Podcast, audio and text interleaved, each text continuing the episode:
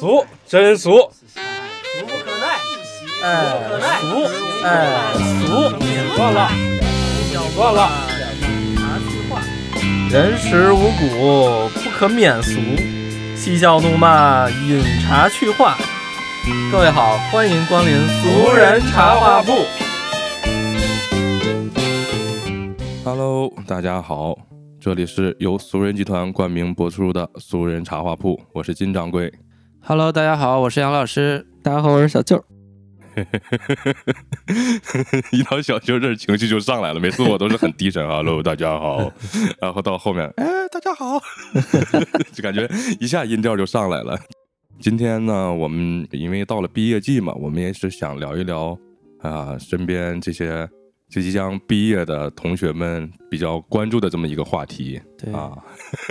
可能是我们这一届刚毕业的时候关注的话题。我昨天听，呃，一个年龄比较小，零一年的公司里面的同事说，现在年轻人毕业都不上班。是吧？不是不是吧？什什么时候开始这样的？我也不知道，就他们从什么时候开始一毕业不会马上去上班，一个是就业可能不好就业吧，再一个也家庭条件选择比较多吧，可能在家考个研究生，或者在家再待一待，或者是做一做自媒体。那意思咱选题选错了，咱应该聊一聊毕业怎么玩儿，是这个意思。不是不是不是，大部大部分朋友还是得找工作。他待一段时间不是还得出来找工作？对啊，啊啊，那 还说明咱们没选错哈，没选错，没选错。好，那我们今天就是想聊一聊大家步入社会非常惨痛的一堂课啊，就是租房子这个事情。对对对，嗯，会心一笑。其实在座的都在租房哈。嗯，对，就是说到租房子嘛，正好前两天我房东过来了。其实我我在北京租房子，我一直觉得我运气算不错的。就是我刚来北京的时候，嗯，就我不在北京，我远程遥控了杨老师帮我去租房子嗯啊，然后他遥控，对，他在那个百忙之中，就是下班之后帮我看了看房子、嗯啊，看了几 套房子，然后帮我选好了嗯啊，然后帮我掏了钱，然后我来了。那时候还是我意气风发的时候，现在已经眼睛里没有光了。那时候主要可能一听我要来了，意气风发了。就是他杨老师是是一直在北京，因为我之前是全国各地到处乱跑这么一个状态。然后我来北京之前，我就跟杨老师说我要来了，你帮我看看房子。如果你能帮我看好了，我是不是直接来了就能住，就会方便许多。然后他就帮我看。其实打那个时候，房租就已经涨挺高了，我记得对，就已经？那个时候四千块钱吧。四千块钱是一个就是属于两室小两室那种房子，超小的两室。超小两室。六六十平两室呗。对对对对，六十平了，老还还还是顶层，我去，顶层的老房子就特别热。但是呢，你知道，就是这个顶层特别热，这个老楼是我最后选的，啊其他的不如这个。那也不便宜，就是杨老师在百忙之中帮我看了几套房子啊，好有个十套八套肯定有了，呃，好好几个地铁站周边。然后那个，嗯，在这些当中选了这么一套，哎，四千块钱，然后是一个老楼房，可能四层到顶吧，对，晚上是四层，然后顶层夏天特别热，然后洗澡也不方便，也没有什么洗那个卫生间特别小，只有一个马桶，那个洗澡特别不方便。啊，啊，然后后来就不不在家洗了，出去洗 去去游泳，去去锻炼身体洗，就它还是比较不方便。但是那个时候价格已经很高了，对已经涨到，因为那个时候已经是那个大兴着完火之后对啊，就是啊有好多那个不不规矩的那个租房子隔断房对对对对对，都被那个打倒了。但是在那之前，我记得好像还还好不贵。你在那之前我也来过北京，就之前我来投奔杨老师待过一段时间，就是那个时候好像你看那多少钱那会儿时候一一个小屋就是一次卧一千五吧。一一千，反正一千多，应该肯定没到两千，对吧？嗯啊，后来就直奔两千，一个小屋两千，一个大屋可能就得三四三千多了，三千多，啊，整整租下来可能五六千吧，就是就是咱们住这个地方就在通州。朝阳和通州边界，应该这么说，嗯，那那感觉通州的房价就是租房的价格一直没下去啊。反正挺贵，只要金掌柜来的时候，不像我刚来的时候，我肯定是找合租嘛。他刚来的时候目标就是不合租，整租啊嘛。啊，你整租的价格肯定就比合租的要高。也对，啊其实我我我，因为我不怎么在那个地铁上那个就是通勤嘛，有的时候我就坐地铁，我就感觉这些年轻人主要去的几个大站，我昨天坐了那个那是望京那条地铁线，我就十四十对四号线嘛。他们就是奔着凤博顺义那个方向啊，那那好多年轻人啊啦啦啦啦全都挤上去，乌乌泱泱的，然后他们都奔着那边。如果去了那边，他们合租可能应该没有那么贵，但是我们是要是整租，包括在通州，可能感觉还是相对来说贵一些。对，在哪儿整租基本也得三千五起吧，就很难低于这个价，三千五都很便宜，很便宜。三千五应该没有，现在已经没有这个价了，感觉。前日子我刚看完，整租一居的话，差不多最便宜的也得在四千五以上。嗯差不多。对，一居就是属于开间吗？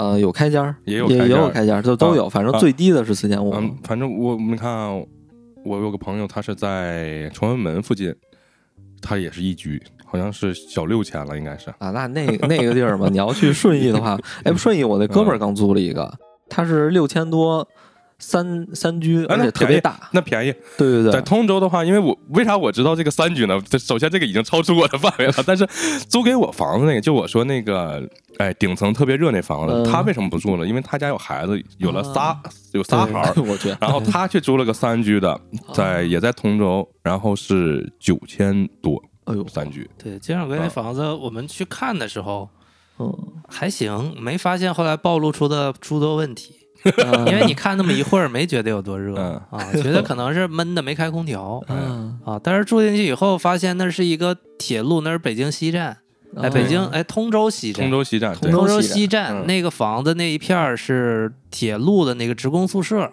啊，住的全是老头老太太。每天过铁路的时候，这他们是被铁路、地铁和铁路夹击，哎呦，两边有声对。就是环绕音啊说到这个地铁和铁路夹击，就是我就说一下，就是当时我找杨老师租房子的时候，我的第一就是最优选啊嗯是交通便利，啊，就是出了门儿我走两步就能有公交有地铁啊，这样，所以尽管它很小很破，也也也很很热。但是呢，它的交通其实很便利，出门就有公交，就有地铁。对然后，但是非常不幸的是，后后面就是铁路，啊啊，就是后面是铁路过火车，哗啦哗啦哗啦，然后呃前面是一个地铁的那个线路，也也过地铁，哗啦哗啦。但是习惯就其实也还好，我倒没觉得这个有多吵，可能我习惯了，就他这每天叫对，这个倒倒还好，就这个声音，因为我也看过有有好多小区里面会有人吐槽，就包括通州北苑那个天士明苑那个小区，嗯，我就看那小区底下有一些网友的评论，这是我住过最次的小区，这个小区啊、又过地铁又过飞机，然后每天一过地铁，整个楼都晃。天士明苑还挺高端的。对对，就是都会有这种人，他他可能睡觉很轻，然后你有飞机或者是有那个地铁，他一晃他就受不了。但是其实对我来说还还好，但是作为刚来北京，就像我我想的是，还是能。就是交通便利，因为要去工作呀，或者怎么地，交通便利是最好的。我我是我的第一选择，就是其他的可能我都没有考虑。但是像我这种情况，首首先就基本上就没有室友了嘛，就就其实还好。如果你有室友，每天晚上喝酒闹事儿，也也挺痛苦。然后再加飞机飞过去，他可能就一下就崩溃了，精神就崩了，在地铁再开过去，心里承受不了了。对，咱们小区老头老太太都是铁路的老职工，退休的，说我们只能住在这小区，到别的小区每天定点儿没有铁路火车来的声音，根本不睡不。习惯了，人家。所以就我感觉啊，大多数年轻人头一次来来到大城市找工作或者怎么样，合租也好，自己住也好，他们选择的应该第一都应该是交通，因为他要去找工作。他对他要去找工作的话，不一定在哪儿工作，找找好了工作他再换，好多都是这样，我感觉。其实就是位置嘛，与对自己工作的距离位置。对其实我刚来的时候也是投奔的吴老师，没有去租房，因为你嗯说刚来一个城市，你说住哪儿呢？住哪儿也不合适，因为工作还没定。最好这个城市目标城市有一个朋友，你能跟人打一招呼，在人家待十天半个月的。但是那个年代，我一四年还是一五年来，那个时候工作好找啊。我在人家借住一个月，我就找着工作了。你现在你找个朋友住人家一个月，你可能找不着工作，就很麻烦。对，所以啊所以说大家就不不不找工作了，玩儿去了。反正也做做自媒体啊，考考研究生，在家待一待，嗯，也是他们现在的选择吧。反正能有一个朋友能帮你一下，能立足就挺好的。当时武师傅嘛，嗯，然后去年不是那个杰哥也是对吧，在金掌柜那住一段时间，那要这么说，那我们以后要是有钱了、有能耐了，我们是不是可以弄个旅店了，帮那个大学生找，就是来北京找工作的大学生，我们帮他那个解决一下燃眉之急，让他有个地儿住去。这是这是个不错的主意，就怕咱赔了，要不上价。这其实很多现在像有那青年旅种情侣店嘛，是不？青旅嘛，对，像青年旅店似的。对，我看嗯那个之前我也住过一次，在那个体验生活嘛，在那个就是在东四东四十条那边儿，嗯，他现在青年旅店都？非常好，也挺贵吧？一天呃五十多块钱，我那边住的。。对北京还有那种胶囊旅店，像嗯太空舱一样，一个舱一个舱的，进去啊就就能把自己关进去。我建议，如果有外地来要来北京或者是上海一线城市打工的朋友，可以先不要租房，找这种青年旅店或者是太空舱、胶囊舱的这种住上一个月。其实比较方便，因为你找工作找到工作在哪儿了，你再去定这个居住的位置会更合理。如果说像胶囊，包括这个青年旅店，如果说一天就是五十块钱左右，你一个月一千来块钱，加上吃可能三两千块钱，你刚毕业你能承受得起。对对然后就算你找不着工作这一个月，你也能承受得起。但你要租了房，可就不是这样这个这个情况。租房还是挺大一一块儿的压力，我觉得。对，而且非常方便。我住那个青旅吧，它呃洗衣服、做饭，包括那个就是娱乐设施，它都很全。而且他们还有天台、酒吧自己的，嗯，那还非常。好对，嗯而且他们是在这个呃，在这个东四十条这一这辐射这周围嘛，有一很多景点儿啊，然后还有一些这个地铁啊、都很方便。那挺牛逼啊！我都想去住了。就就居住条件一般，因为它是那种平房嘛。啊，它平房的话，它是没有窗户，然后一个屋里边四个人，相对来说是比较拥挤的。啊，但是床是非常舒服啊，因为啊它把空间挤压在这个床的这个呃宽敞的这个啊，床还挺宽。对对对，啊而且非常软，你啊住着就睡眠非常好，但除非你这个有一个室友可能打呼噜啊什么这个，啊没事，你戴上耳塞嘛，就是物理降噪嘛。对对对，但是其他的非常方便。我当时住的时候，我觉得哎，其实还挺好的。没关系，大学生本来大学的时候就跟别人住一个宿舍对嘛，你从这个来过渡也没什么问题。你胶囊舱就不用跟别人一个屋了，就一个人一个舱，对，对墙上还有挂钩，你能把东西挂在那儿，对挺好挺好，一不贵非常好。主要是现在五十块钱，其实现在给我的感觉三五十就像以前三五块的感觉似的。对，所以这个七八十、一百，你第一个月这么住也是合适的。其实我觉得一百一百五之内都是 OK 的。如果你要是有那个非常好的环境，对，因为你想想，你去租合租的话，你也得押一付三，中介费、押金三个月，这是非常大的开销。然后你又找了一个可能在昌平的工作，然后你你房租在了通州，我去，累死你这，第一个月通勤就把自己折磨死了。对，而且我现在是觉得，就是现在的求职者可能他们就是流动性比较大，所以说可能你的前三个月，我觉得都可能是比较比较动荡的。，对嗯，而且如果你过了试用期以后再去选择，其实更好。其实现在年轻人好像真的换工作很频繁，嗯，就比如说前三个月了，他可能干一段时间不喜欢就干不干了，对就不不管那那那些，对，很频繁的再去流动换。这个时代其实还没有那么多小的黑中介了。我刚来的时候，还有那种小的黑中介，现在也有，但是好像正规了一些，就没有那么黑了。嗯，嗯我们那时候他是忽悠你在大街上揽客，揽完去抢客源，把你带过去带你看房，骗你说这房子怎么怎么怎么好，然后我们这儿免免那个中介费 免中介费。其实这个就是一个坑，可能北京没有，别的城市也有可能有哈。告诉你，我们只有一个帮你平常维修的一个小费用，每个月给你加一点点。但是这种不收你中介费的，一定是不给你退押金的。哦，其 实呃，这种模式有一个正规的自如，啊，对，自如是没有中介费，但是它有那个管家费 管家费。这个这这这，但是其实年轻人很很多选自如，我后来就想为什么呀？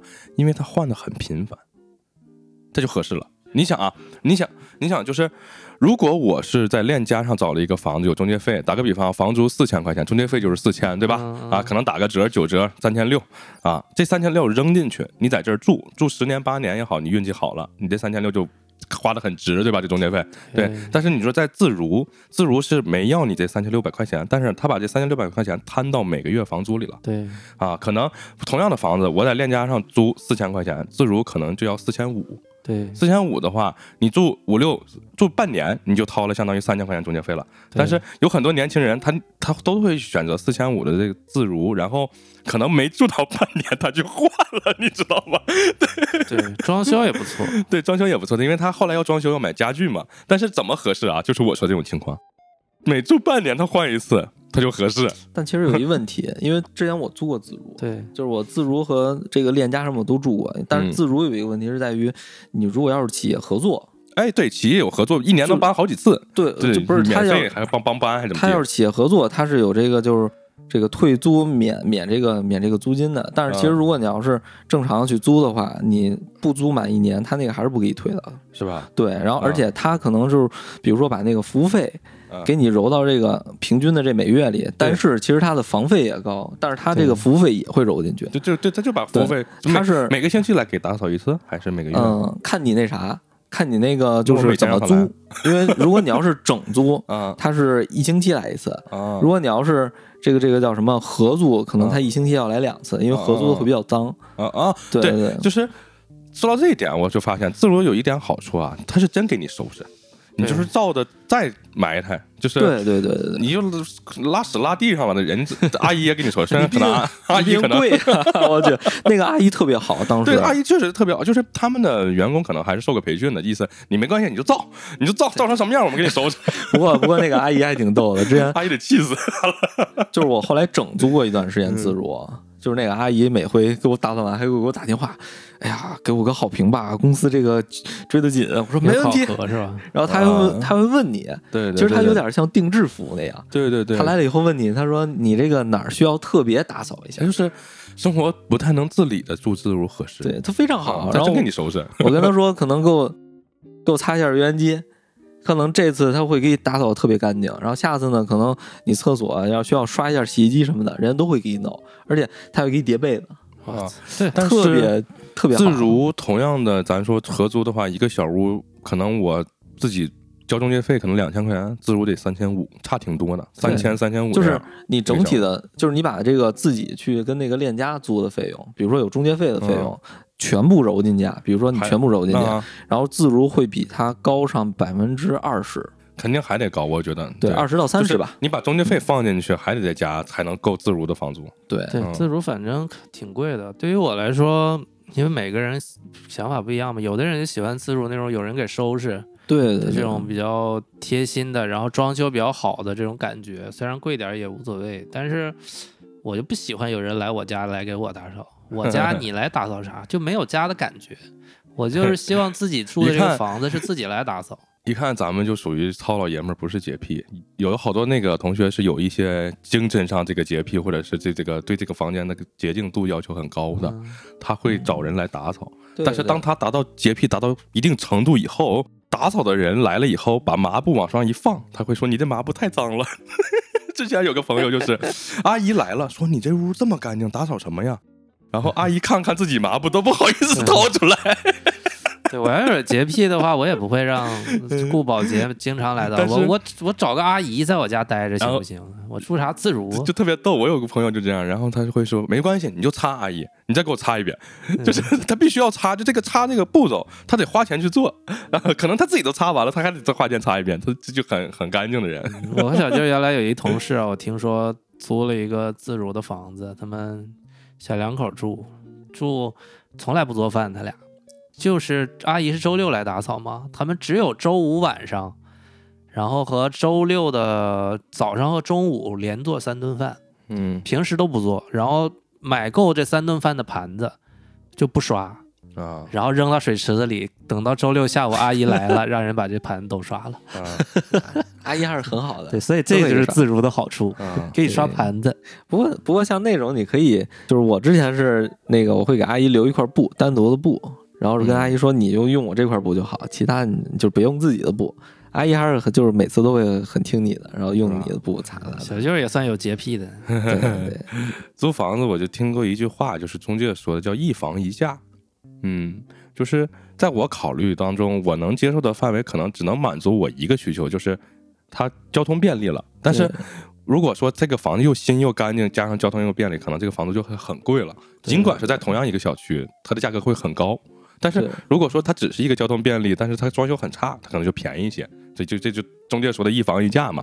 所以在我的能承受的这个消费范围内，就是选一个交通还便利的，然后差不多的，哎就行。但是我选不起同样一个小区里最贵那个，这这这是我承受不了的，，因为量力而为呗。对，因为我觉得这个性价比就没有那么高了。可能有人对这个要求很高，就是我同样的一个小区，就我现在住那个小区里头，我看过一套房子，人家装修也好，用的是实木家具，啊，对吧？这一套这个家具人家就贵了呀，咱不是说像自如那个里头用用那种宜家那种普通的那种家具，那个家具就是看着还不错，但实际上它又不结实又不好用啊。如果你你去了一个房子，人家装修又好用的什么家具，它肯定就贵嘛，对吧？那肯定的。嗯，对，所以说这也是很多人选自如的原因吧，就是懒得找，因为你找房特麻烦，因为太烂的又不想住，装修好的还贵，你能找到一个合适的大部分是烂，就像我说的，用那个好的装修实木家具，那些是人家可能自己住，刚刚拿出去租的，这种房子不好找。这个是很难找的。大部分往外租的房子都是房东，就是我这房子可能买完我就是往外租，对，随便装修一下，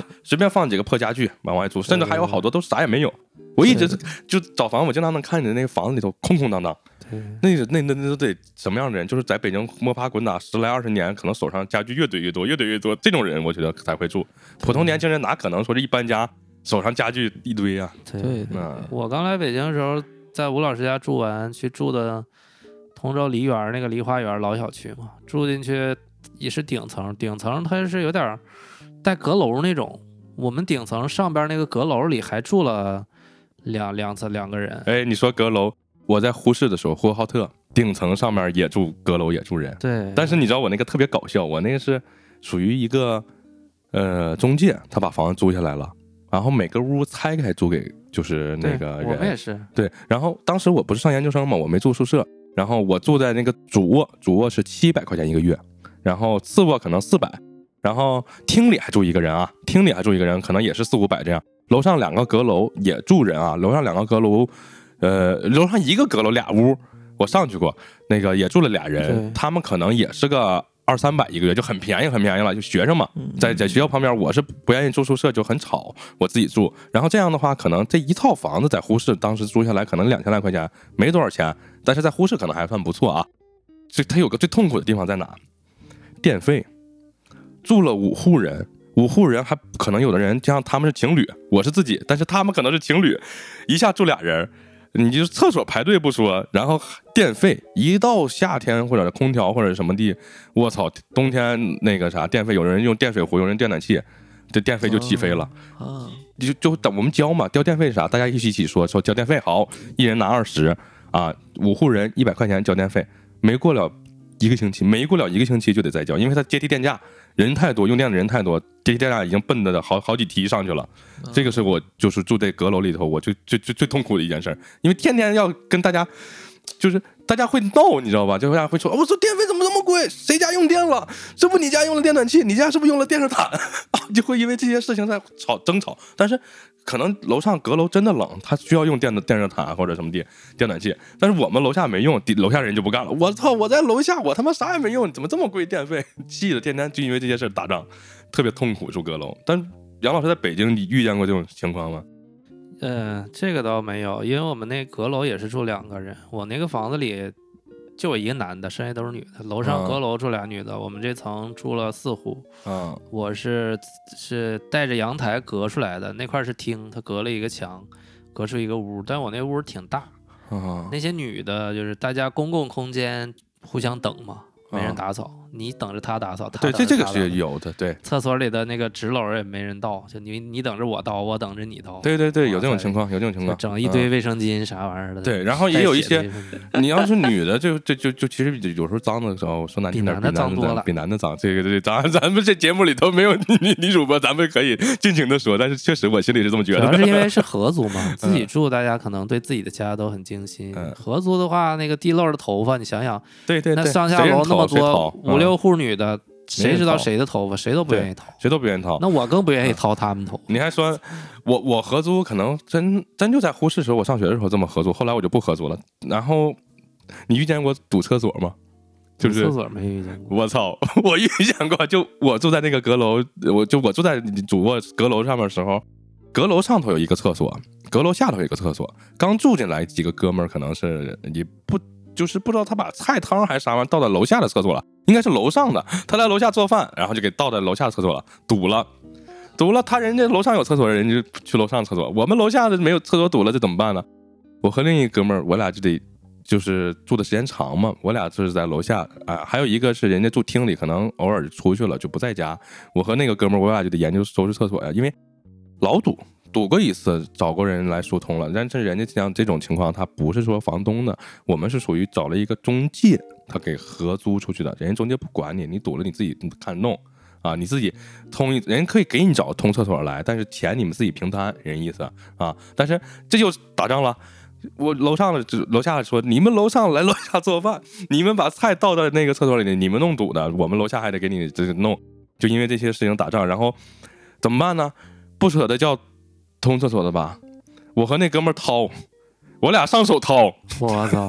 但是刚开始堵的时候，可能没发现堵，还有人往里拉屎了。我操！后来我跟那哥们儿，我就俩，我俩就得上手掏了，老牛逼了。那哥们儿是个蒙古族，然后我跟他，我俩就属于就是那那你我俩不能不上厕所呀？那你大家那人不同意冲厕所，那我俩得通，把他想办法整通了呀。我俩就研究买通厕所的，然后那个买，然后怎么弄弄弄弄，然后最后那个就上手掏吧，只能是这样了。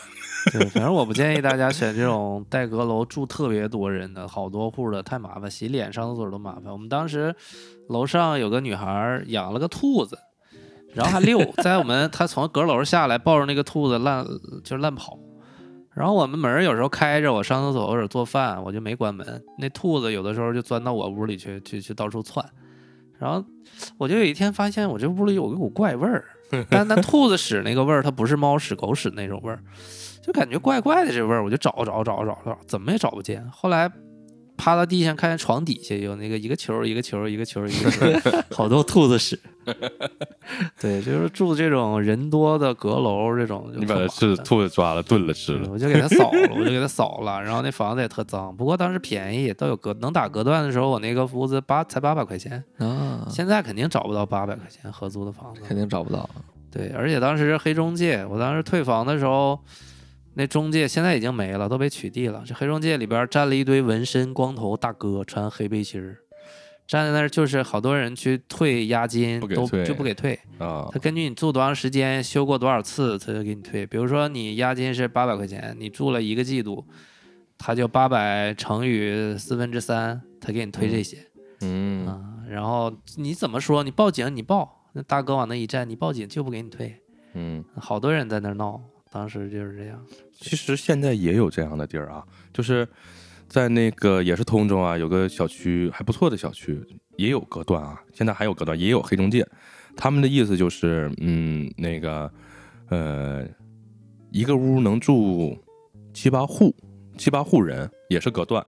然后呢，然后你你去找他住，然后最后退不退中介费我不知道，但是他们确实能能打点好当地的派出所，有这样的。就是住七八户人没问题，然后你去闹事儿，有也有闹事儿的，就是意思，你看你们就住七八户，最后怎么地？我我也因为有身边朋友的同事可能在那种住了啊，不不贵，真不贵。还有厨房里可能还住了一个人，就这种感觉，就打的隔断或者怎么的，厨房里还住了。最后因为啥？我不知道因为什么产生纠纷，不知道是退押金还是啥，就是也是大麻烦。就就前两前一段时间的事，一一年最多就是一一，但是人家意思就是。人家之所以能在那干，是因为跟派出所关系好，那附近都都已经打打点好了。对，反正我的意见是，大家因为大学生毕业，他找工作不像外来务工的这些，他的需求不一样嘛，肯定是想去公司当白领或者是上班族。所以我建议大家别选那种合租人太多的，会特别麻烦。像金掌柜这种，你上手掏厕所了，这也有可能。上手直接就上手掏，对，这很有可能啊。老哥还戴了个戒指，好像我记得 蒙古族。对，反正你选那种两三户的就可以了，超过四户就放弃吧。但是其实我我我是觉得大家不必要太太纠结这个堵厕所问题啊，因为就是我给大家一个经验，就之前我合租的，我合租是也也是我一个同比较好的朋友，然后那个我们俩整租一个两居嘛，但是她是女孩嘛，掉头很严重，就是那个下水道就堵了。其实当时我是我是有洁癖嘛，我是从来不掏这些东西的。后来我琢磨怎么弄。然后在网上 不是，咱是在网上 无意间找到了一个产品。融化的是吧？对，它是一个粉末状的，嗯。但是大家都能找到疏通剂那种，，真的很好用。我现在就是我试验了很多次，不管是头发、蔬菜还是马桶，几乎全部能弄通，嗯，而且它是整个的蔬菜，比如说你有一块姜，对，呃，一块西红柿，整块啊大块儿嗯。堵进去，依然能疏通。说到堵厕非常厉害所这个事儿，就是前两天也是有人打假这个堵厕，就是疏通厕所这个，嗯对吧？就是意思他们来给你通厕所，首先上来第一句话就是，哎呀，你这个不行了，堵了主管道了，不嗯多拆马桶吧？拆马桶多少钱？二百四百，拆拆完给你倒点东西，然后意思捅吧两下给你捅了。其实这个东西他们都是有一套完整的这么个话术，然后到其实他堵没堵主管道咱们根本不懂，或者说他倒点疏通剂能不能通咱们也根本不知道啊。但是呢，最终的结果他来了就得要你五百块钱，这是肯定的啊。所以前两天就会有人曝光嘛，百分之九十嗯，这个都能通。我说这个，然后啊还有一个产品非常厉害啊，你这个管道里堵了水泥，你到这个水泥都能给化了。真牛逼！那你管道为啥没化？这个这个咱就不知道了，反正那是 PVC 塑料是吧？现在的对，反正现在这个嗯这个这个东西非常好用，嗯我已经回购了，呃，回购了多少了？回购了四至少七八回了。啊嗯，就就是怎么说呢？就我来北京租房子也遇见过堵厕所这种情况，真的是他们。嗯，来一次可能就会跟你说这个弄不了，弄不了，弄不了，弄不了，然后就至少五六百块钱啊，而且我那非常便宜，三十四块钱，呃，四瓶儿，买二送二，然后你这个四瓶能用个半年，非常好用。这个堵厕所这个事儿是挺闹心的，尤其人多，大家都不愿意管对，啊。对对，所以刚开始来的年轻人合租不合租，这个我觉得是正常的，尤其自己一个人，你也不可能整整租，都是合租。对，而且而且像我我我给大家贴推荐这个产品啊，就是你在入住新房的时候，你就给他通一下对你就可以用，因为当时我入住那个房的时候，本身马桶就有点堵，啊。就是下水道肯就有点不通畅，然后我就倒了点儿，你还没见我在修马桶这个事情上，嗯我跟你说，我现在老专业了。为啥？我我刚杨老师给我找那房子，我刚来住的时候，不是说马桶堵，是马桶堵了以后，给我通马桶那个人没给我把胶打严实，马桶漏水。后来我就开始自己天天给那个马桶打胶，研究怎么给它马桶堵上。我打了好几回胶都都没堵上，后来我受不了了，不堵了就那样吧，偶尔留一留，因为它太老了那个房子。嗯对啊，我刚去的时候就堵了一次马桶，堵了一次马桶，我叫了马桶疏通的，疏通了花了几百块钱给通了，行，因为那太太老了。按照咱们年轻人习惯，可能纸什么都往里扔，能冲下去，但太老，老房子冲不下去，冲不下去就堵了，堵了通一下，通完了以后，那个疏通马桶的大哥。正常马桶底下有一圈胶，你得把那圈胶打住啊，就防水胶嘛，就马桶不漏水。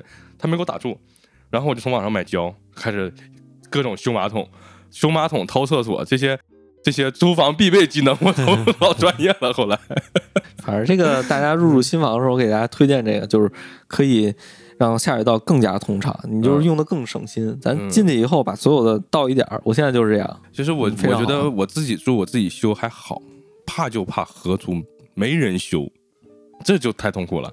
你说马桶漏水，你拉个屎漏水，哇，臭烘烘的；他拉个屎漏水，臭烘烘的，最后也没人修，就只能是这样合租。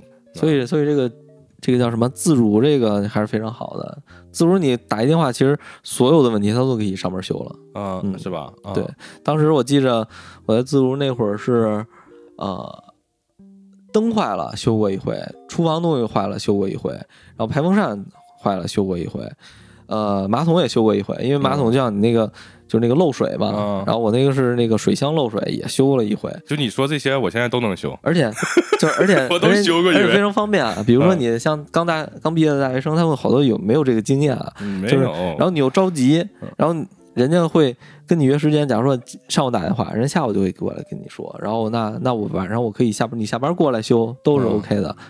这个这个服务方面，我觉得自助还是很 OK 的。是吧？嗯对，就是大家在租房这块儿，反正也没有便宜的了，多花点儿多花点儿吧，至少买个舒心。对不然你说图便宜找着黑中介啊，这第一档 就是被骗了。再图便宜，你租了个房子，今天漏水，明天这坏了，你这个我就住过，我从刚来八百块钱这个叫什么阁楼的这种嗯房、合租房，又搬到了附近有一个养老院，养老院 院儿里，养老院的院儿里有一个自建公寓，我为啥搬到这儿呢？就是觉得哎呀，不想跟人合租，太麻烦，太脏了。然后我又搬到，我就想自己住，就搬到那个自建公寓，挺便宜的，就是那时候着火的那种，北京嗯着火那种嗯自建公寓。进去发现是一个单独的，有点像酒店那种，进去特小，有个张床，边上能坐，床边上那儿能做饭，边上是一进门是过道，左手边是厕所那种，但啊厕所特小，那个地儿也特破。进去看的时候觉得也没啥，就旧一点，因为当时也没住过什么好房子。住进去发现窗户漏风，走风漏气的，冻得要死。然后我是二层楼，二层楼我左边右边都有人，下边也有一户吧。这三户人是哪个省的人我都知道了，都都听出来了口音。每天聊点啥，他们的作息我全部都很清楚。啊，隔壁那小两口是开出租车的，一人白天一人晚上，天天打仗，天天干仗啊，嗯不是干仗就是啪啪啪。然后有一次早上出来上班，发现那俩又开始打仗，打仗，结果那女的就穿个内衣，那男的就穿个内裤，然后在走廊里边吵架。我去，赶紧捂着眼睛我就走了。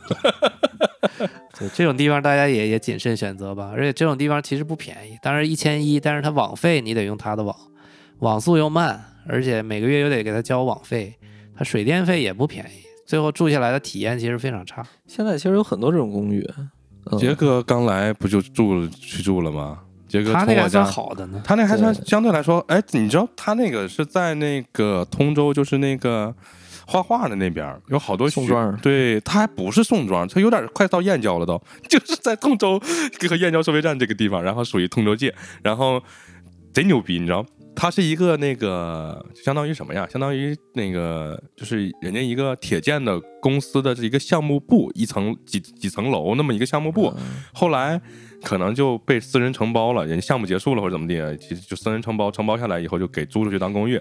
然后其实它里头就是一间房一间房一间房，房里头就开间嘛，就正常的厕所，然后那个边上有一点一点点小厨房，然后里头有个床，就是这样啊。然后贼多，但里头住的都是学生画画的，我看他们可能是要奔着宋庄画画，然后牛逼在哪儿呢？牛逼有车，班车吗，班车，我操！每天早上几点班车给你送到地铁，晚上几点班车给你接回来，这个我觉得是最牛逼的。我觉得公寓其实可这种嗯公寓可以住，就是你一定要看好，看看窗户漏不漏风，淋浴好不好使，你要打开水管看一看那个水质。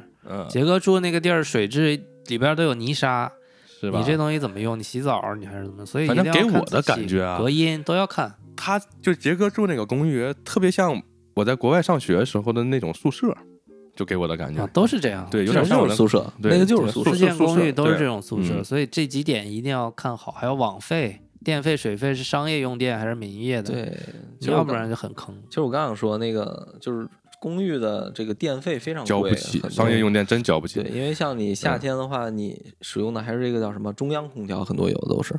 你中央空调的问题就在于你的电费就会很高，你每天都得开，你开了它，它二十四小时转，你就没有办法。所以这个大家一定要看好。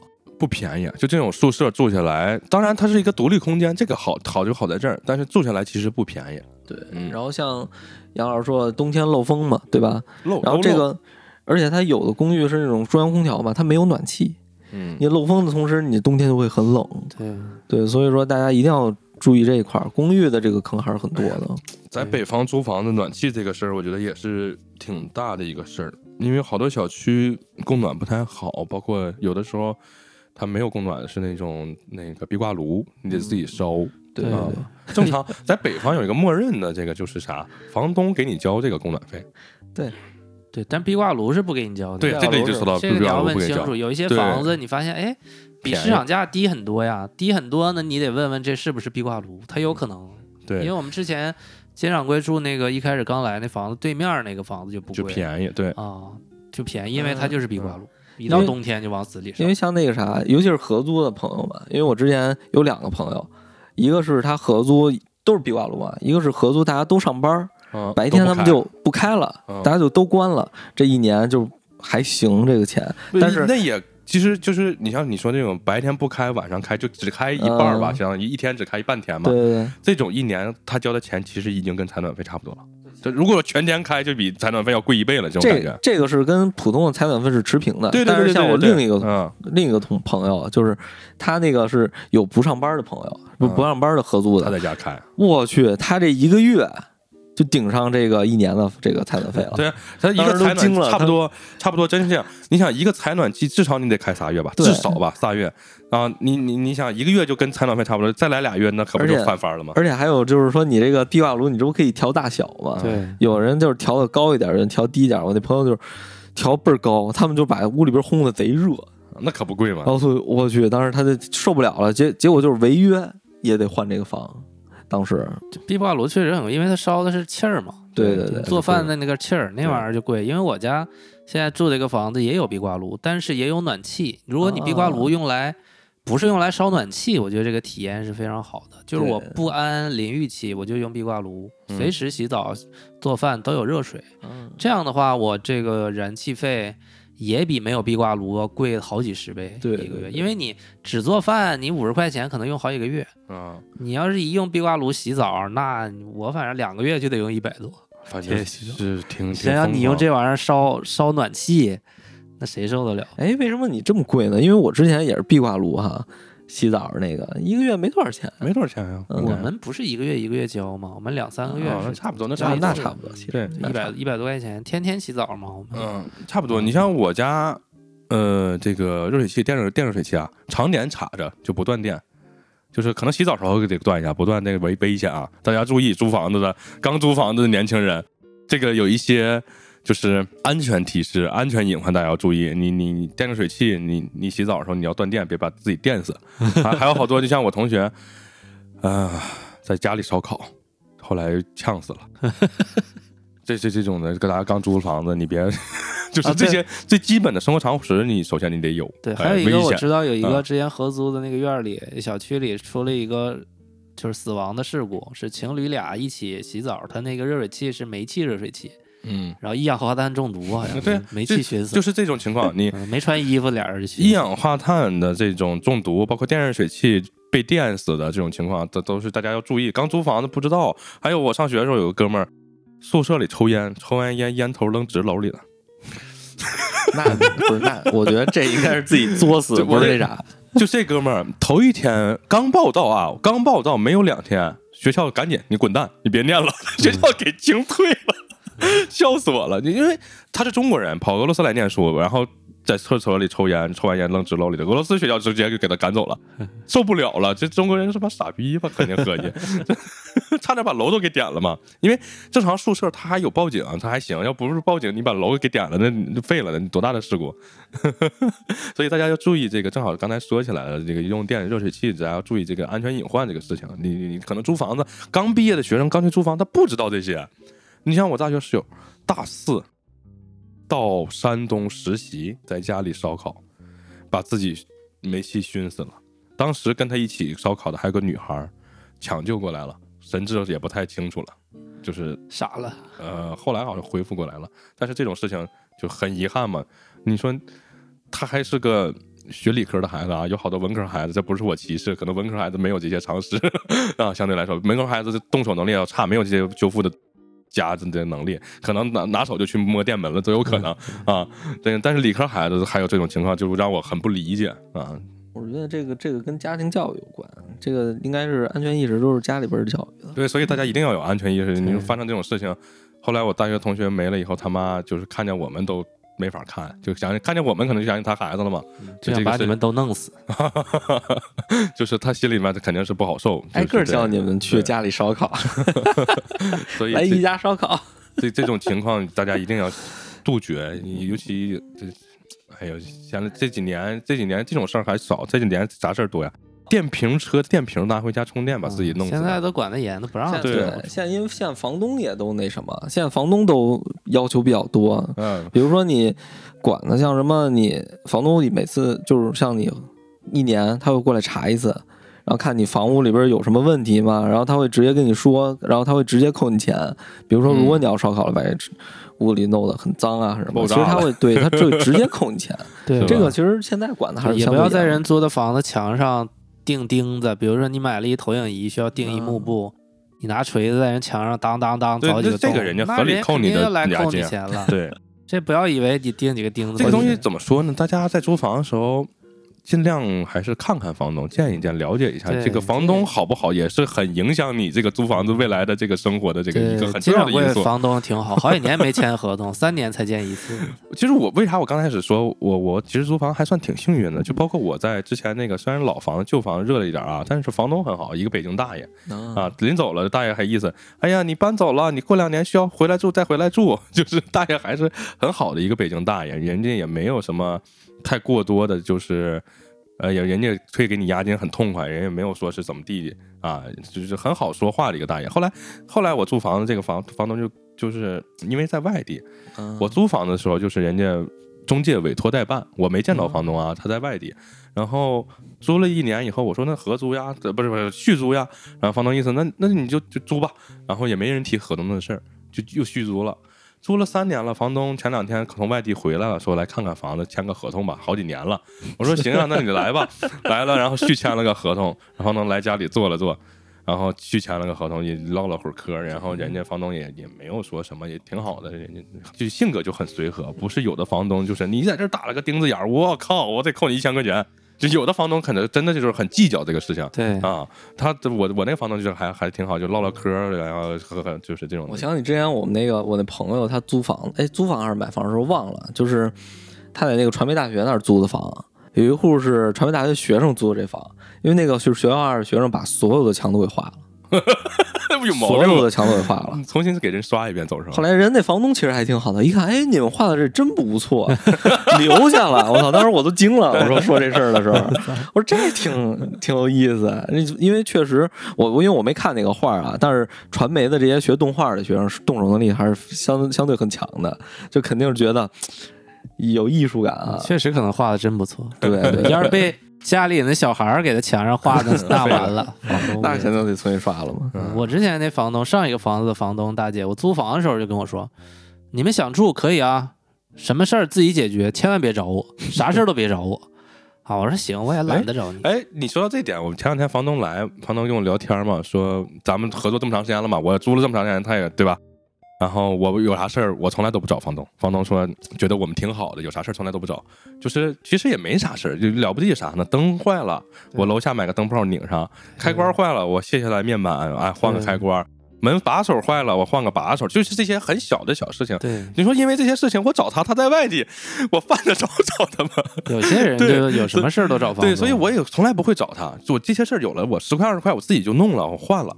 然后房东可能也觉得这这就从房东角度，房东觉得哎我挺好，我不找他。正好刚才因为杨老师提起来嘛，我就想可能房东都有这种想法，就是啥呢？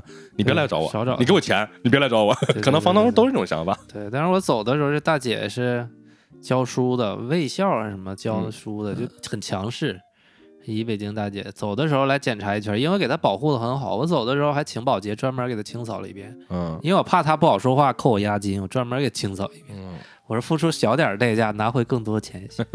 结果搬走了以后，他给我拍了个厕所的照片，他家那厕所本来马桶就便宜，很廉价，很难刷。嗯超级难刷。然后我感觉我们刷的已经很干净了，然后他又拍，说你这里边凹槽，那里边为啥这么脏？一看就没好好住。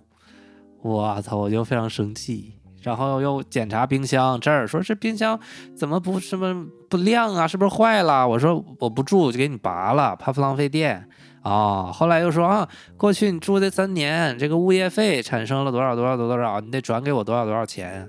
啊，说到这个物业费，按照北房租房的习惯，一是那个暖气费房东要，出一是物业费这两个是默认房东出的。就是大家在租房的年轻人刚刚租房子可能不知道，对，就是这个，嗯，这个就属于是一个墨守成规的这么一个物业费和采暖费财产费那。后来你给他了吗？给他了，啊 给他了，啊，那你这还给了？为什么？给他了。他们小区物业费应该不多，我觉得他们小多区没啥。几几十块没有，啥物业我就不想跟他聊，我就跟给完转完他我就把他删了。因为因为是这样，就是我听他们说租房这个叫正常的这个使用这个折损啊，都是正常的。有折损这个正常，对，这肯定的。那这你不能让我交物业费呀？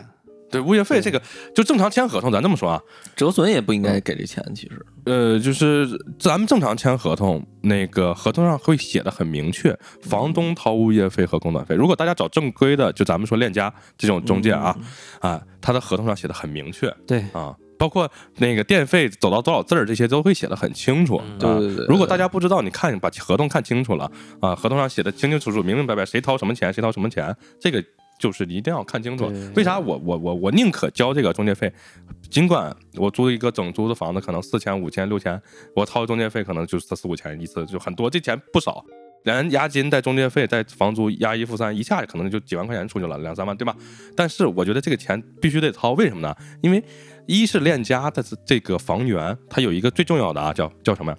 它必须有房本儿，没有房本儿，它上不了这个房源，这就能避掉一个一大部分叫什么二房东。二房东是很一个非常可怕的东西存在，我觉得啊，对就是如果出了问题，二房东拿了钱，房东把你赶走，就睡大街了。对，这个是大家一定要，因为去年蛋壳爆雷，你知对吧？你记得吧？就去年还是前年蛋壳爆雷，就是这种情况。蛋壳相当于其实就是一个二房东，他拿了钱，啊然后房东没拿到钱，然后有好多那个冬天疫情的时候，有好多年轻人就被赶走了。对对对呃，房东的意思，你我没拿到钱，你凭什么住我这儿？但是中介啊，蛋壳拿到钱了，这个是大家一定要注意的，就是租房子要找到就是真正的房东，对哎，他有房本，哪怕你多花点这个中介费，你能避免很多痛苦。对，这个这个这个，嗯当然这我能理解，年轻人刚来北京打拼没有钱，他可能想省点钱，对吧？他可能就是图便宜了，但是图便宜可能付出的代价会更大。这个世界，我觉得是就是就是这样。我我我这么多年，我和吴老师总总结出来的经验，因为吴老师经常会干图便宜这种事儿。嗯后来吴老师发现，不能图便宜啊，图便宜最后花的更多。因为我为什么当时转给他那个物业费，我也没有研究合同，没有这概念，我就嗯真的以为是应该我交。后来转完了以后，我才别人才跟我说，其实应该房东交。我是现在嗯才有这概念，所以告诉大家，就是签合同的时候要把这条看清楚，你要知道这个东西不应该由你来承担。这个对对对，其实你刚才提到这个物业费，我在呼市跟人合租，就我说那个住阁楼那那个阶段啊，呃，物业费这些东西我根本就不知道谁交，都是来了北京，我我看了一眼人合同啊，人链家合同模板就写的很清楚，这个东西是他交，这个东西他交，大部分人是没啊。概念，而且有的房东吧，其实他知道，他知道他该交这个物业费和这个采暖费，人家不跟你就是不会跟你过多的接触，就直接就交了完事儿了啊，他拿了钱。但是有的房东可能就是不知道，就是你像你说这种卫校的老师，呃，说难听点啊，老师这个职业他没有什么社会经验。他除了除了会教书，他在社会上的事情他一一无所知，他都不知道他该交这物业费，这是这是我个人的理解。他确实不知啊道对，就是他他也不知道这些东西是怎么这个社会怎么运行，他不知道，因为他在学校。对 我只我我我可能我个人对老师有一些偏见啊，就是我认为老师这个职业，他放在社会上，他是会遭到社会毒打的。因为这这些老师啊，当然咱不说他好和坏，就是在我从事保险的这个过程中，有很多老师他都是那个嗯，就就是属于有点职业病那种感觉啊，就是特别爱这些都想训你。对对对，然后但是是我作为保险公司的从业人员，我肯定不会去惯着他，因为我接触很多老师，你你凭什么训我呢？你爱谁谁，就我不惯着他。所以在我看来，这些老师他们这种性格在社会上是会会吃亏的。啊，我因为我就像我这种人也会有很多，你你是老师，你又不是我老师，你也没教过我，对不对？对我肯定不会去去惯着你。从那以后，我对老师多少有一些偏见，我认为他们在社会上就是有一些 不符合这个社会运行的规则啊。所以就像你刚才他要你物业费，他可能都不知道他该交物业费。他确实他不知道，然后还贼矫情。对，然后就如果说碰见不好说话的、不惯着他的，这就他就肯定也得付出点代价，这很正常。因为老师出现的新闻，老师撞死小孩儿，老师怎么地的，这些新闻很多呀。这不是说我我我对老师有偏见或怎么，是确实这老师他在这个保护好对他保护比较好的这么一个环境生存中一段时间以后，他出了社会，我觉得他可能不太适应。嗯 所以你像这种情况，他不知道要要怎么去做，有的房东是。自己得清楚，嗯但是自己得清楚。大家自己的对，大家自己你要看好了这个合同啊，其实退租的时候有一些小的这种折损折损对，就如果要是说房东比较介意的话，你是可以去去修的，不一定非得要扣押金。对有很多那种五八同城啊，什么那种帮帮忙啊那种的，然后你可以找师傅上门去维修嘛。哎，上门维修这个我觉得挺好。哎对，就是费用很很少，其实我我也是，就是上一次租房子，我我我我刚来，我的房子有一些小毛病，哎，门掉了，然后灯坏了，然后这抽油烟机不行了，然后我就找了一个这个这个哥们儿，就是类似这种同城专修，他一个人全能给你修了，只要你家里出现的问题，这个叫什么？啊这个比如说像抽烟机，嗯。还有这个叫什么排风扇，对它全能修冰箱，就这这一类的折损其实嗯。是无所谓的，因为它这个就是正常的折损，因为房东他不可能跟你要这个钱。消耗品。对然后比如说你有什么柜门磕了、碰了、碎了呀，这个都是可以去修的，包括你这个那个漆面去磕了一个坑，那师傅他会过来给你修的非常完美。我有的时候就是，你像我租的房子，都是一些比较偏老的房子。首先，这个家具就很旧了，他都看不出来我折损他了。对但对，你如果说再跟我非得说说是这你用旧的，我觉得这就有点过分了啊。但是就怕咱就怕这种较真儿嘛，有的人就非常。如果说我租了个房子是个新房子，人家刚装修完的婚房，头一次拿来租，我住了一年以后，这也烂了那也烂了，我觉得这个人你给人点折旧，这是合理的。但是本身这房子都十年二十年了，我去住住完，你非得说这是我用旧的，这你就有点吹毛求疵这种感觉。所以大家其实可以这些情况，这些情况主要还是看房东的人，我觉得啊，如果你找了一个。不是那么那个啥的房东，这些事儿都完全可以避免掉，就很舒心。你结束了这段对租房的过程，你看，就就包括在租房的过程当中，他也不会来找你麻烦。如果这个人，这个房东就很事儿很事儿，你租房的过程中，他每天拿钥匙都会进来看，嗯，有这样的房东，我觉得我我我倒是没遇见过，但我听他们说过啊。反正我一那啥，我一换房就是我会把这个就除了自如以外的房，我会把这个门锁就换了，嗯，直接换成自己的，就别人进不来了。嗯，其实换门锁这个地方，我就想到一个，也是一个怎么说呢，血与泪的经验。因为有好多同学们会忘带钥匙，钥匙丢了进不了门。我建议大家现在直接换指纹锁，指纹锁现在五百块钱不贵啊。你要知道，你一旦有一次忘带钥匙，开锁就得五百。对所以大家一定要换指纹锁。这个是，就是说我有一个朋友啊，也也是老忘带钥匙，忘带好几次了，光开锁就花了一次五百啊，花了至少一千五，花了三次。后来一想，那我换个指纹锁，我就不用带钥匙了呀，换了个指纹锁。哎，我这也是从他那得到的经验，因为上一次我我我出去玩，我家小猫钻到沙发套里头出不来了，然后我钥匙也也没带，就是找朋友去，对吧？就得撬锁把它把小猫救出来，然后撬完锁也是花了五百块钱。但是我一想，如果它是指纹锁，就不用花这五百。如果我打进来那天我就换个指纹锁，你换个普通锁，你想也得三百块钱吧？现在，但是大家换指纹锁的时候，原锁一定要留着啊，万一你嗯退租了，这不指纹锁就送人家了吗？啊，指纹锁还可以拆下带走是不？你要这么说，，可以拆下带走。那你就这那你就赶紧买指纹锁，别想了。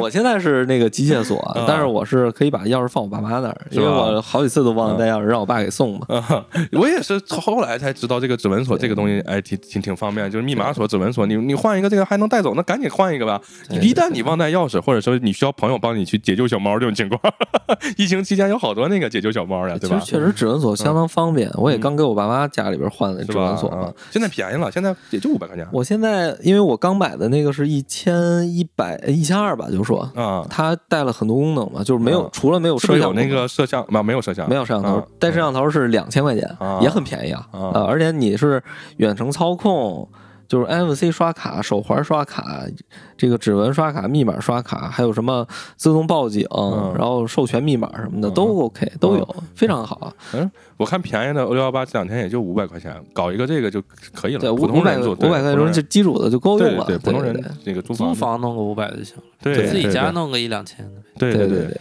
反正我觉得这东西挺好，因为非常好用。带钥匙，一是你丢这个在所难免的，谁都有可能丢钥匙，对吧？嗯，但是记大家大家记得那啥啊，大家记得定时给它充电，因为我有朋友之前前日子进不去家门了，嗯。然后就没有电，嗯。后来就是夜里边十二点多了，他也没有充电宝，嗯。他就得求救，各种要充电宝找人家，然后最后就因为好多那种店门都关了嘛，那种共享充电也找不着，所以说嗯。就找人给他送充电宝，啊，记得定时充就行。就是呃，我我我也是看那个这个密码锁啊，它密码锁有一个钥匙，就是防止防止没电这种情况。你把这个钥匙放在朋友家或者咋地了，如果有一天一旦没电了，你去他家取上一钥匙，或者放你单位啊你也可以的。对你拿上这个钥匙，然后就进去了，对吧？啊，当然它偶偶尔会有可能没电吧，但你有一个钥匙，你把那钥匙放在你不用随身带的一个地方，对，对你去取一下就行。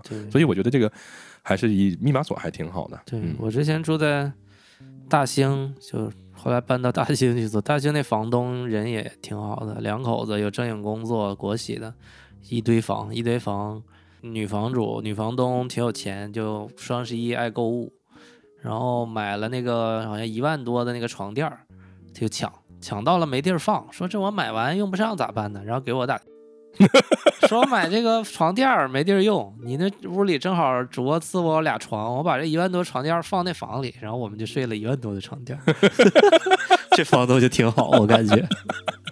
反正意思大家也考核一下房东吧，对，一一定要在租房的时候亲眼见着房东。如果说大家真的想省钱，想找一些中介费小少的途径，那也要见到房东。对，因为这个你你你想啊，你要省钱，你再不见房东，最后你从二房东租了房，或者是黑中介那租了房，后面你要面对面临的这个困难，我觉得是会很多的。对，除了房东，也要问一问中介，或者侧面了解一下你这几个室友都是干嘛的，几点上下班啊，有一个简单了解，要不然这里边也也挺麻烦的。其实室友非常重要的，因为我第一次租租房其实是在毕业前，因为我毕业之前就是大三的时候，我们换了一次校校舍校址，然后我们搬的那个地儿是在十三陵那边，后来我们不想住那宿舍了，因为看了一眼那宿舍太烂了，嗯所以我们就出去找了一个农村的一个地儿，然后村院儿里边租了两间房。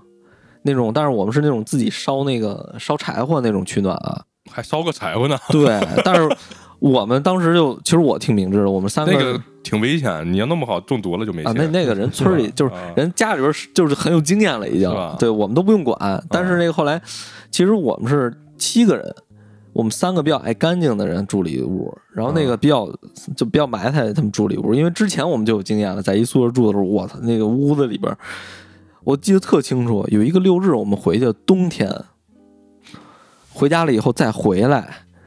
旁边那家儿旁边那屋大四个大哥，那个屋子里边满屋子苍蝇，满屋子苍蝇，真的，你真真受不了。如果这要是就是说让你，比如说你是一个相对干净、比较有洁癖的人，嗯你去找这样的室友，我去，你真的受不了。而且我是当时后来又后来上班以后又租租租房嘛，开始我那几个室友就是他们其实人还可以，但是就是其中有一个室友爱做饭，啊，他一做饭，我觉得这个就是等于说这一块儿就是有点子、菜汤的就撒的满处，但是他从永远不收拾，他就等着周六这个阿姨来，所以我就很纠结。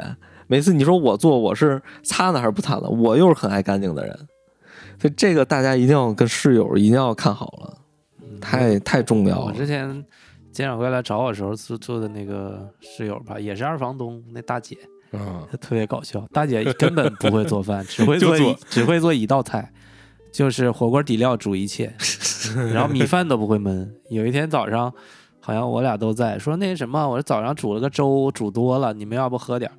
我说行啊，结果把锅一打开，满满的冒尖儿的一锅大米饭。我都崩溃了，我说这这是粥吗？你放多少米多少水呀、怎么焖那么大一锅米饭啊？说哎呀，这水比例没掌握好，然后上边还有两个红薯，哇，牛逼！太搞笑了。这个大姐也特别搞笑，找了个男朋友大哥，大哥也岁数挺大，是个摄像。这大哥还跟我是老乡，一聊，大哥有点懵懵登登的那种，就是迷迷糊糊的，情商非常低那种。然后我跟着他叫哥，他来找他女朋友，一敲门，我给开的门，我说：“哎，哥来了。”他说：“啊，弟，我来了。”就这种人，就感觉挺奇怪的，但是人都还行吧。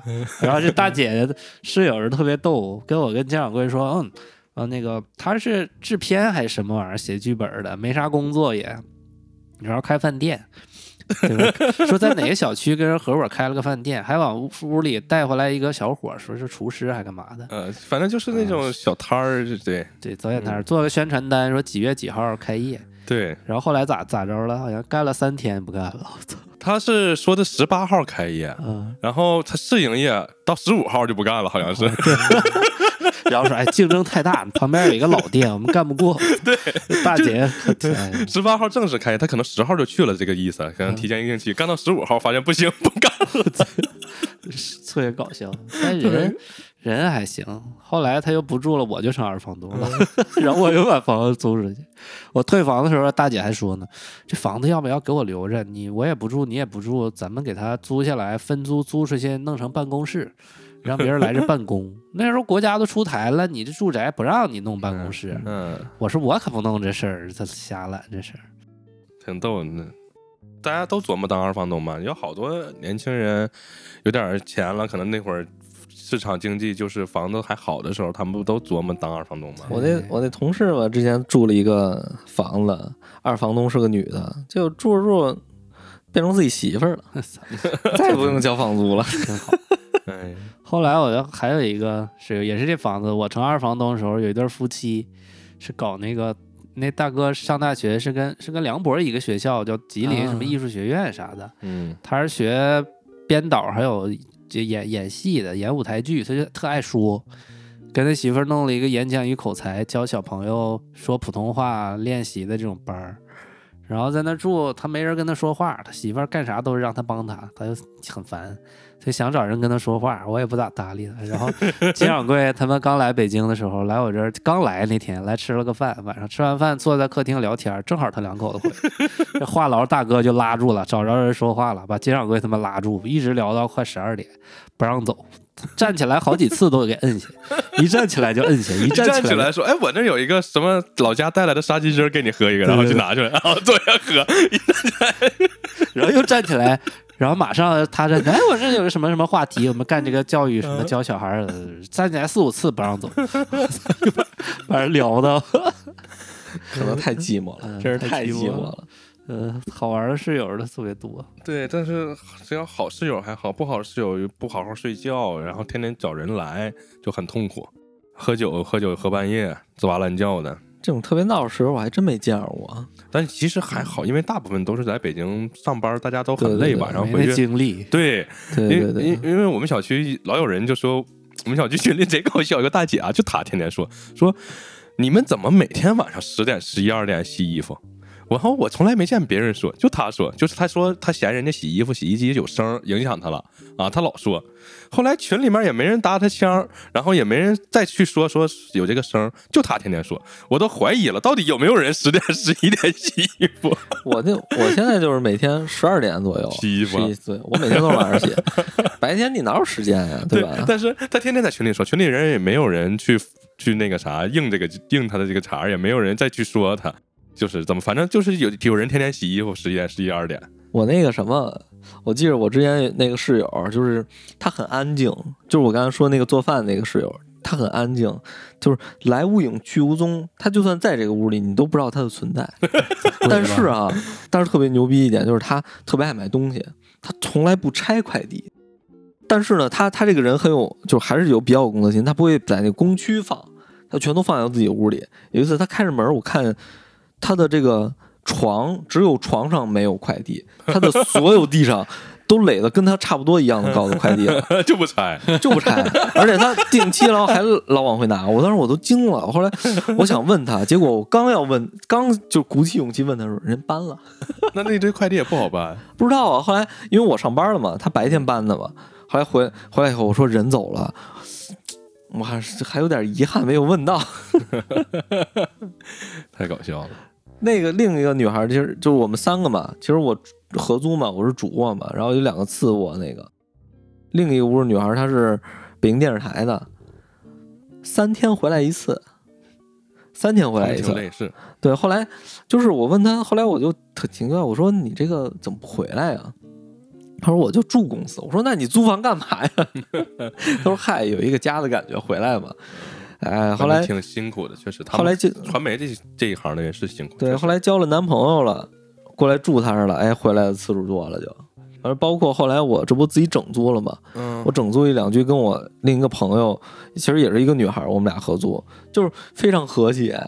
他如果说大家都很好，就说你也收拾这个，我也收拾，就就都大家都收拾就很好。如果你不收拾，你他也不收拾，最后就就就对对对直漏都冒了。而且我们俩就能错开。我那会儿上班晚，他上班早，他回来晚，我我不是他回来早，我回来晚，就很完美的避开这个，尤其是抢厕所这个问题嘛，嗯，完全没有没有这会儿，就是他他走了，我我刚醒，朦朦胧刚醒，而且他也不吵，我也不吵，俩人就是回到家各各屋，他做饭也也不也不那什么，他喜欢吃那种简餐，就非非常特别健康的一个女人，就每天就是煎鱼排，煎个鱼排或者煎个牛排，然后弄点菜就完事儿了。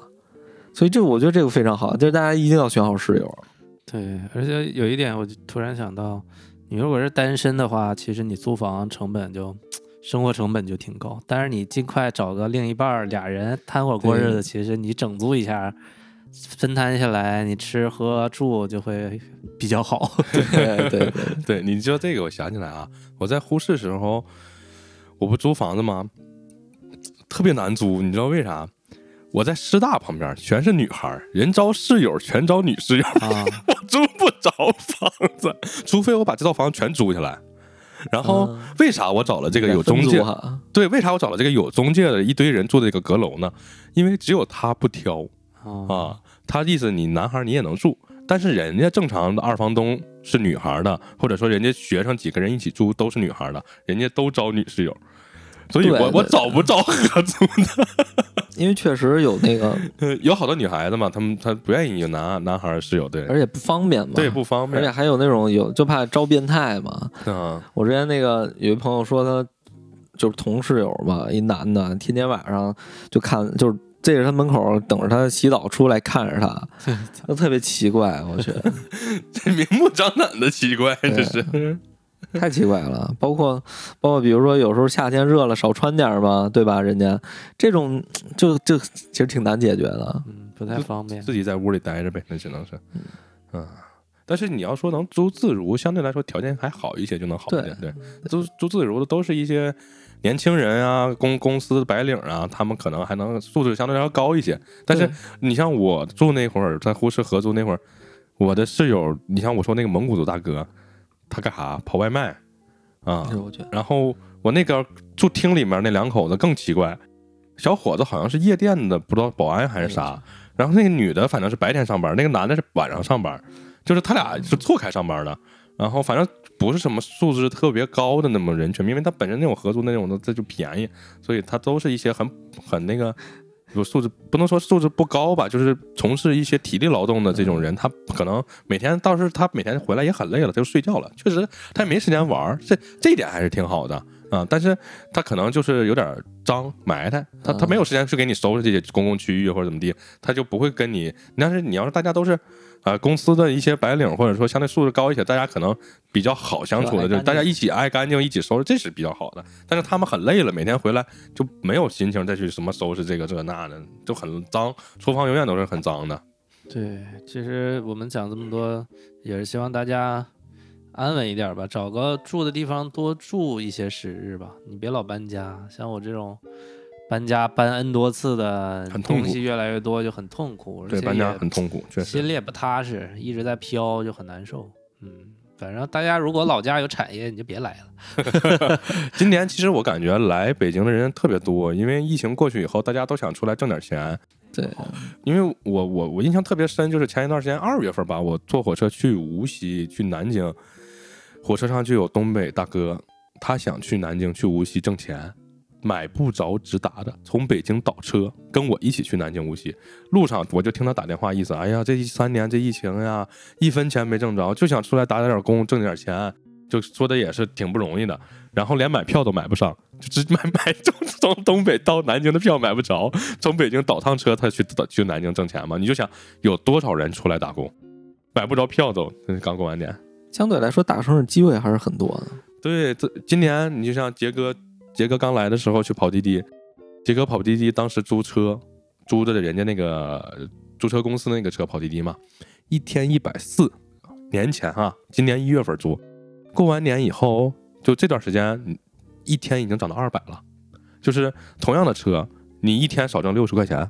啊，就是就就可以这么理解，所以有很多人都是都跑过来务工挣这个跑滴滴或者说跑外卖这些，挣挣点小钱儿吧。大家反正都也来这儿打工也，尤其刚来都很难，很不容易。就是在选房子的时候要多挑一挑吧，别给自己挖一坑进去，你又老搬来搬去，找个不好的室友、不好的房东，人也不隔音，走风漏气的，多闹心呢。其实我觉得挺难的，像今年的毕业生，像往年，往年毕业生还能去新东方当个老师，哎，就是或者或者说是那个抖音去当个运营啥的，那会儿经济好，就业岗位也多，对，毕业生人都要。现在毕业了，可能这工作不好找不，好找。嗯，而且以前想当个老师，最起码糊个口没问题呀。一毕业当个语文就是语文语数英老师，你学文科你当个语文老师，学理科你当个数学老师，给这些北京孩子教教课，怎么说你一个月饿不死吧？对，现在毕了业，教育行业都不让你干了，然后那个互联网互联网也不行了。对，我我就就就这几年疫情这几年，一下子我感觉毕业生毕了业都很难有工作。对，反正我最近听很多，不能叫大佬吧，就是创业的或者做生意的人，普遍的观念就是现在在转型，然后未来中国的经济一定要就是肯定会回归实体，但是你在这个过程中，你互联网啊、教育这些行业都被斩掉以后，确实找工作会困难。如果大家找的话，我觉得也可以偏实体的方向去探索一下，然后房子住的多挑一挑，住的安定一点，稳扎稳打。嗯，稳扎稳打。实在不行就是先旅社，青年旅社，咱们先凑合一两个月，对吧？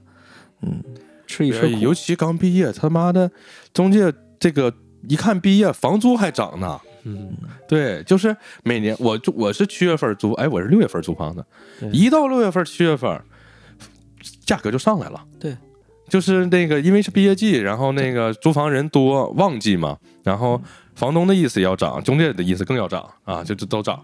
然后你要等到冬天，它不便宜了吗？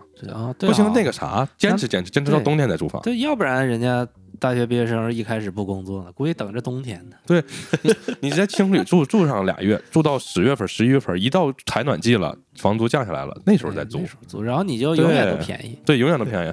你像现在就问题就在于，如果你是毕业季来租房，永远你都是毕业季。我操，一到他妈四五月还不贵呢，哎，真的四五月不贵，一到六七月份就涨价，我是八月嘛，一到七月份就开始。或者可以看看这种公司有提供食宿的，嗯，现在很多公司都会提供住宿的，嗯，因为现在大公司会往这个这个环外搬嘛，他们的这种园区里就会有一些提供这个非常便宜的廉价的这种住宿的住宿嘛，嗯，反正我觉得刚来的年轻人，就现在本身就业不好，工资你就说年轻人现在能挣了多少钱？刚来也就七八千，了不地了吧？我觉得积累经验吧，七八千，你租房子，你至少得两三千，现在自如可能都得三千多。对嗯，你像再花点吃，可能都不够。对，嗯，我像我的我我我有朋友，好多年前来北京的也是，嗯，当年啊，他都是家里补贴，这就是工资肯定不够，家里给补贴，在这租个房子能过得还凑合点，然后也也是个女孩嘛，意思合租的室友是个男孩妈宝，然后精神也不太正常，意思就是就是他妈每天来给收拾，然后那个。嗯，这还有点变态，反正给他吓得够呛，就再也不敢这个和合租了。然后咋咋咋说来着？跟我说这男的上厕所是怎么地了？然后就是整的厕所满哪都是屎，然后他妈给收拾，就这种的，有点精 生活不太能自理，然后那个精神上也不太正常，然后那个后来他就不敢跟人合租了，就自己住嘛，家里给贴钱，宁可家里给贴钱，他也自己住。在东直门那会儿还还还还那边儿还贵呢，嗯，反正就是遇到女孩嘛，一个女孩遇到变态你就挺痛苦的。对，反正我们就是希望大家大学毕业生顺顺利利，然后一切安好，找到好好好的工作，然后一点一点的脚踏实地的去努力。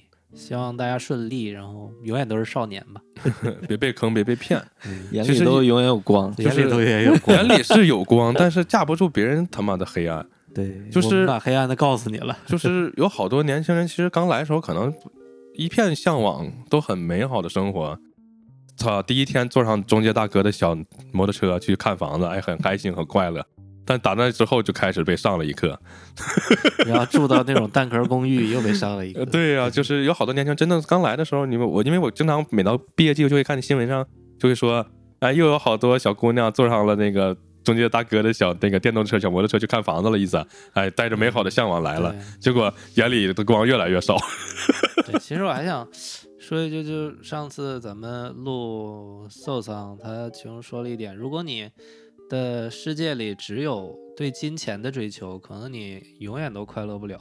也是希望大家。虽然在追求钱嘛，在找房子，也是要找一个自己真正热爱、喜欢的事儿，这样你的世界是多元或者二元的。